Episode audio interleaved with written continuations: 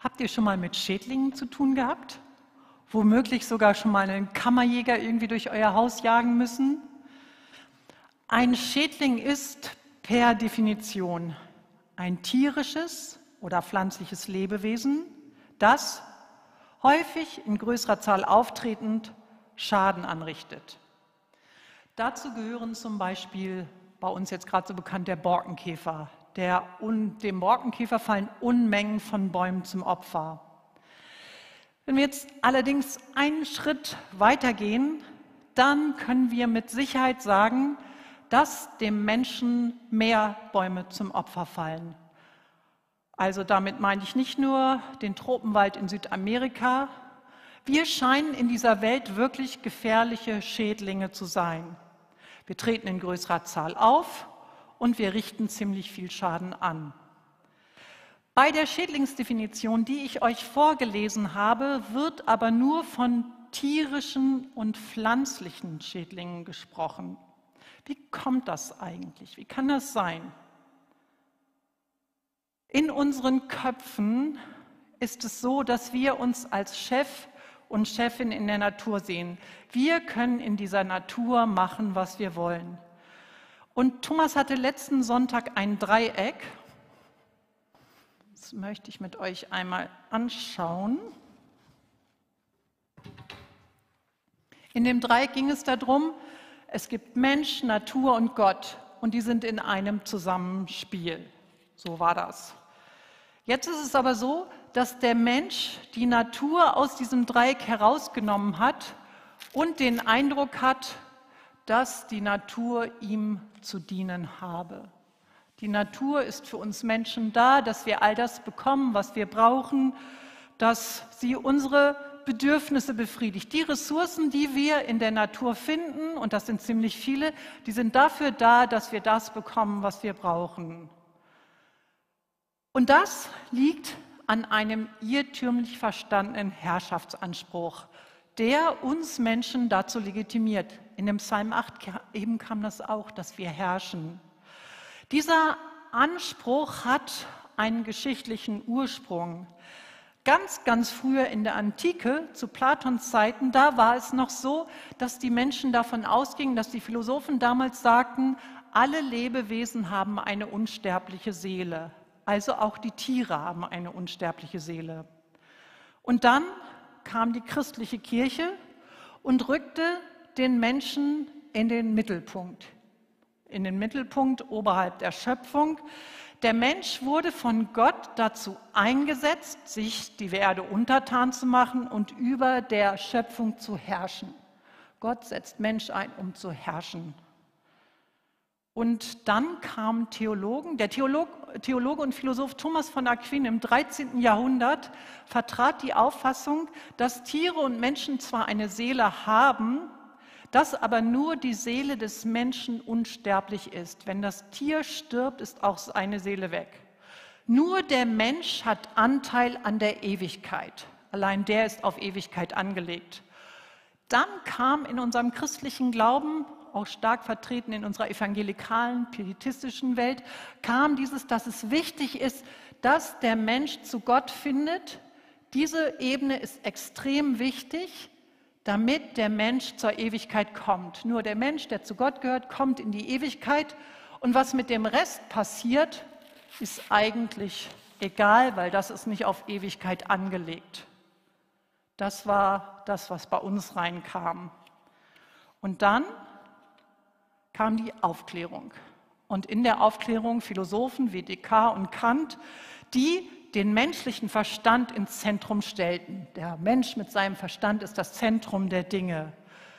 In der Aufklärung war es so, die Tiere sind vernunftslose Wesen, die können nichts denken, die gingen sogar so weit, dass man sagte, das sind gefühlslose Lebewesen. Und Kant vertrat die Ansicht, er formuliert es so, die Tiere sind seinem Willen überlassene Mittel, und Werkzeuge zur Erreichung seiner beliebigen Absichten für den Menschen.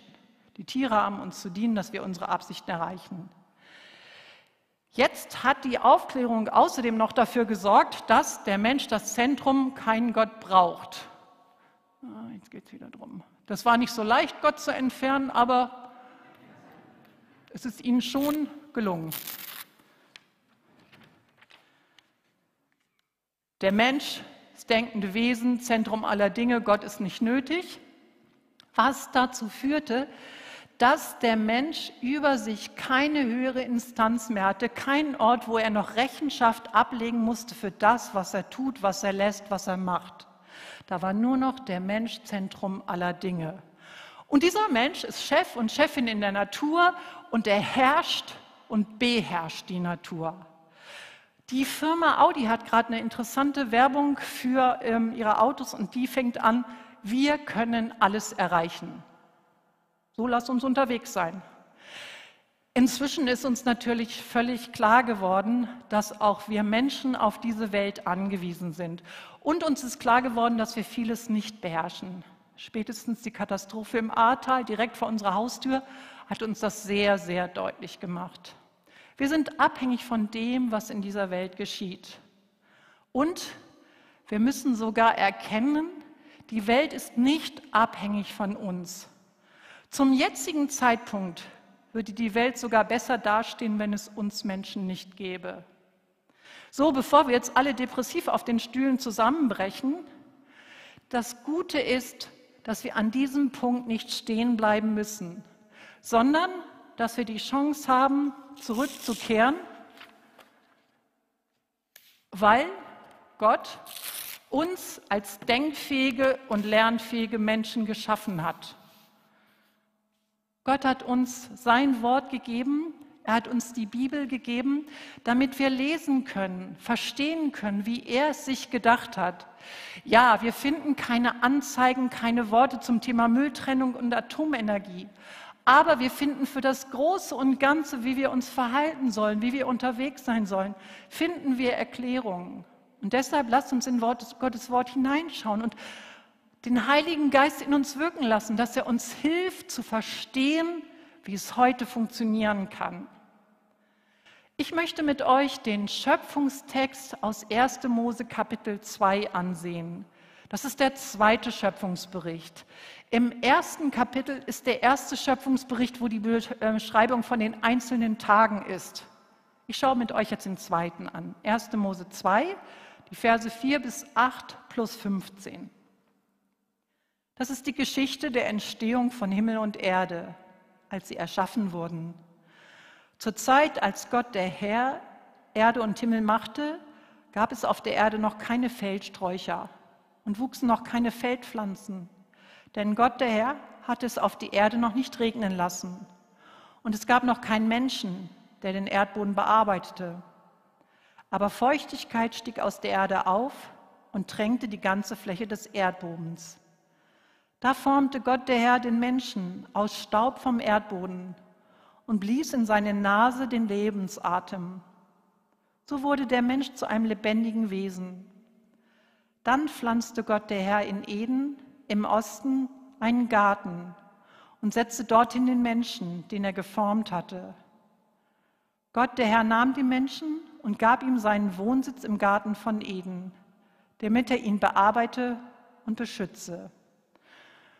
Und ich möchte mit euch drei Punkte betrachten. Sie heißen Teil der Schöpfung, Diener und Dienerin der Schöpfung und gekrönte Schöpfung. Aus dem Text erfahren wir einiges über die Materie, aus der der Mensch geschaffen wurde. Da formte Gott der Herr den Menschen aus Staub vom Erdboden und blies in seine Nase den Lebensatem. Man könnte den Staub auch mit Erde übersetzen. Ist wahrscheinlich auch hilfreich für alle von euch, die eine Stauballergie haben. Also im hebräischen Text kommt es sehr gut zum Ausdruck. Der Mensch, Adam, wird geformt aus dem Erdboden, aus Adama. Das ist der Erdboden. Der Mensch ist ein Erdling. Der Mensch ist also von seinem Ursprung her mit der Erde verbunden und er ist ein Teil des Ganzen. Er ist ein Geschöpf neben vielen anderen Geschöpfen innerhalb dieses Schöpfungsgeschehens. Er gehört Heiner Rust, das Buch haben wir letzte Woche empfohlen, er gehört nach seiner Formulierung in diese Schöpfungsgemeinschaft hinein. Ich habe es für mich nochmal so übersetzt. Er gehört in eine Wohngemeinschaft, in eine Hausgemeinschaft hinein. Er ist ein Teil vom Ganzen. Gleichzeitig erfahren wir aber auch durch die biblischen Texte, dass der Mensch eine von Gott herausgehobene Position hat. Wir haben es im Psalmgebet zu Gottesdienstbeginn ausgesprochen. Was ist der Mensch, dass du seiner gedenkst? Du hast ihn wenig geringer gemacht als Gott. Mit Ehre und Würde hast du ihn gekrönt. Gott hat den Menschen als sein Gegenüber geschaffen und hat ihn mit Ehre und Würde ausgezeichnet.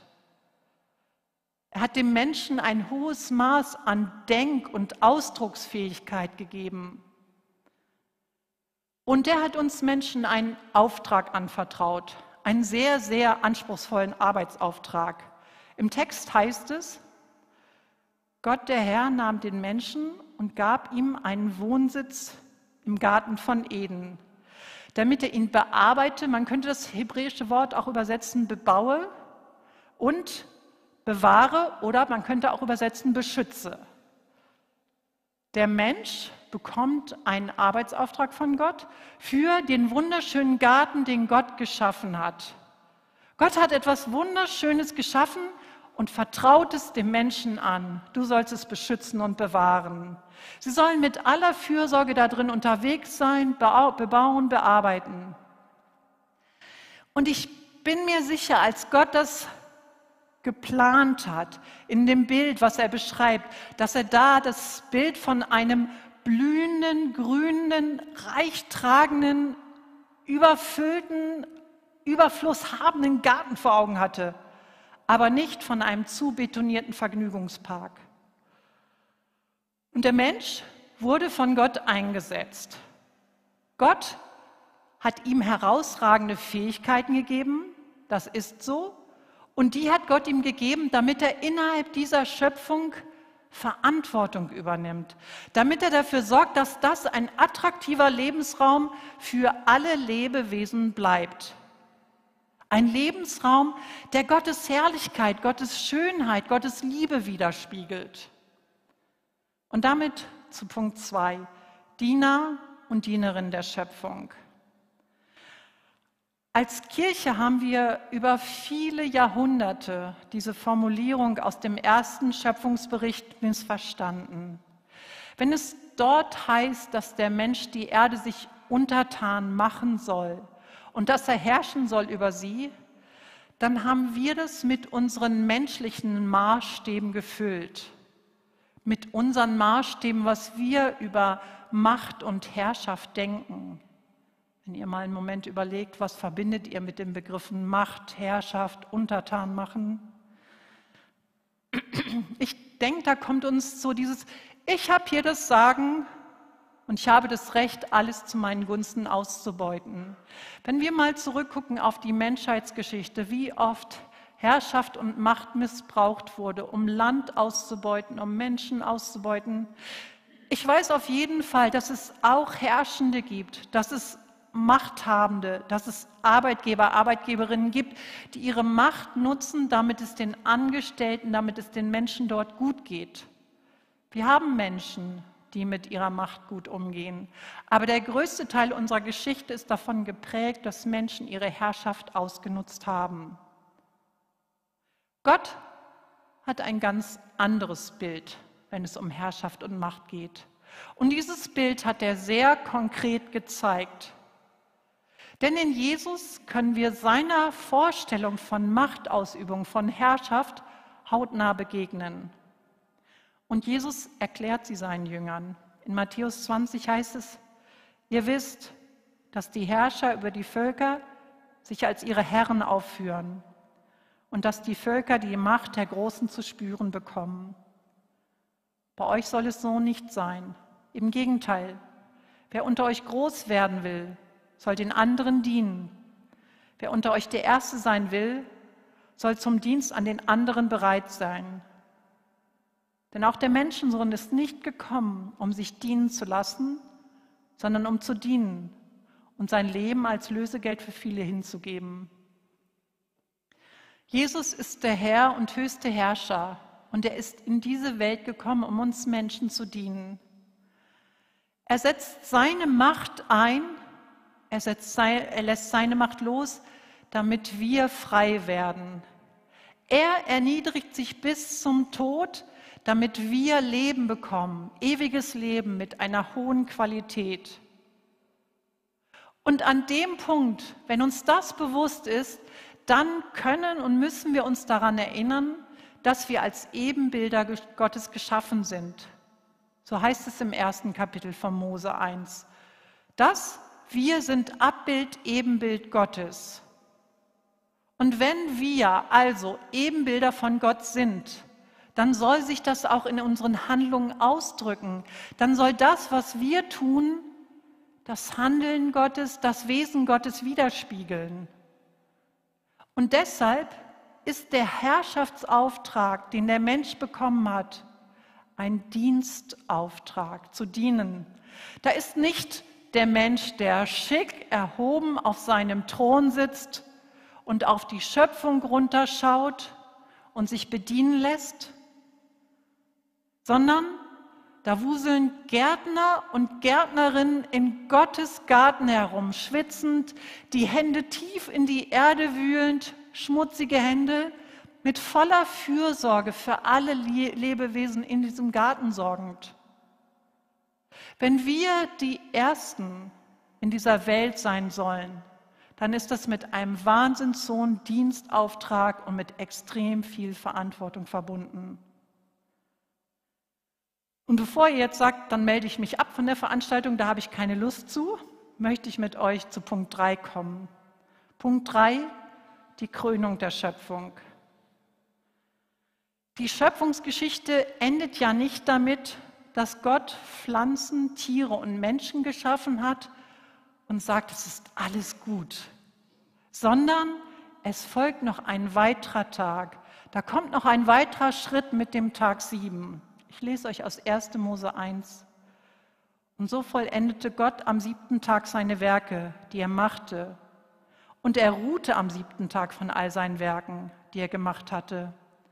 Und Gott segnete den siebten Tag und heiligte ihn, weil er an ihm ruhte von all seinen Werken, die Gott geschaffen und gemacht hatte. Die Vollendung der Schöpfung geschieht erst am siebten Tag. Gott vollendet sein Schöpfungswerk, indem er einen Ruhetag einsetzt und diesen Ruhetag segnet und heiligt.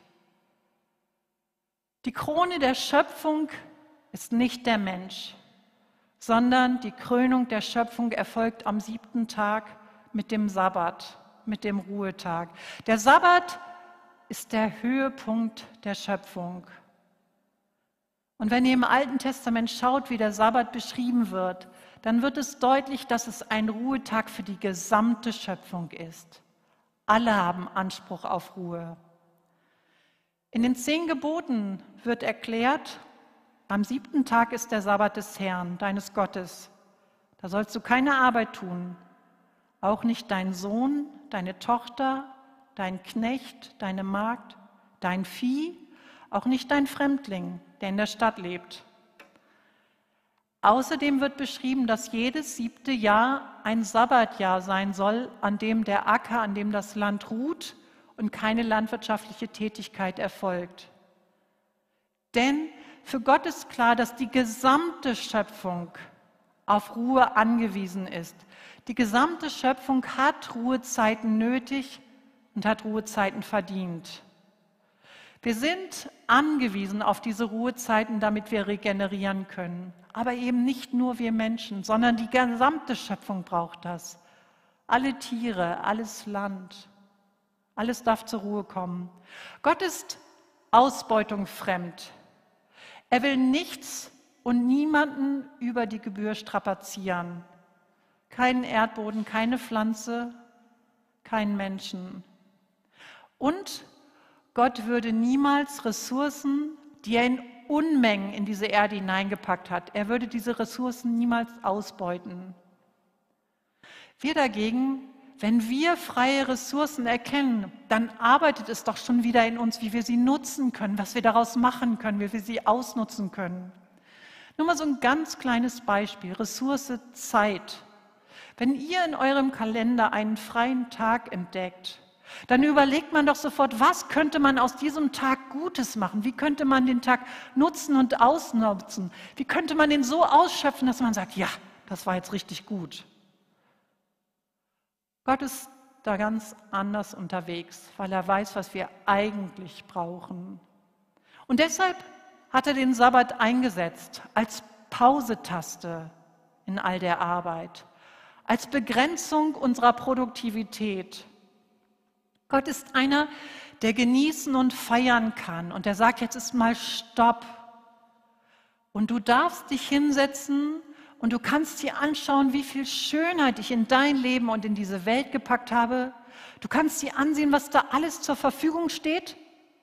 Und du bleibst trotzdem sitzen und machst einfach nichts.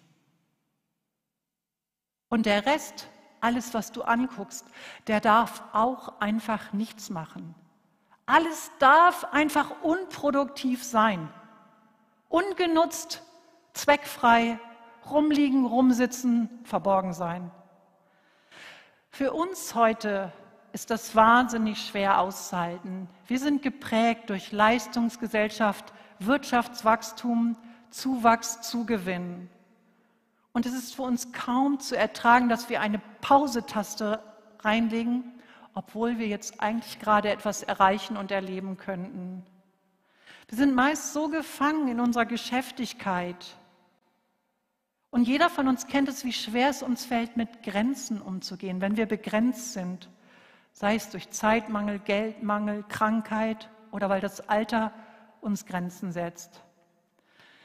Denn das kennt jeder von uns. Da ist so viel, was wir tun wollen, was wir erleben wollen, was wir erreichen wollen, von dem wir denken, es wird von uns erwartet.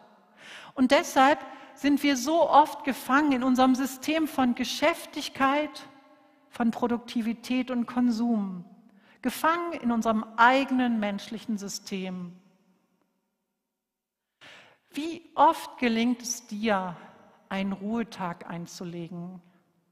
Ein Tag, an dem nichts geschehen muss,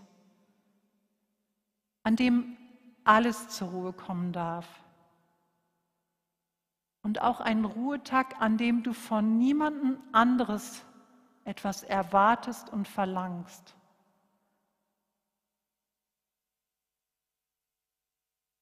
Jesus ist in diese Welt gekommen, um uns zu dienen und zu befreien. Er ist der höchste Herrscher, der seine Königswürde abgelegt hat, um uns zu ermöglichen, dass wir in die Ruhe Gottes zurückkommen.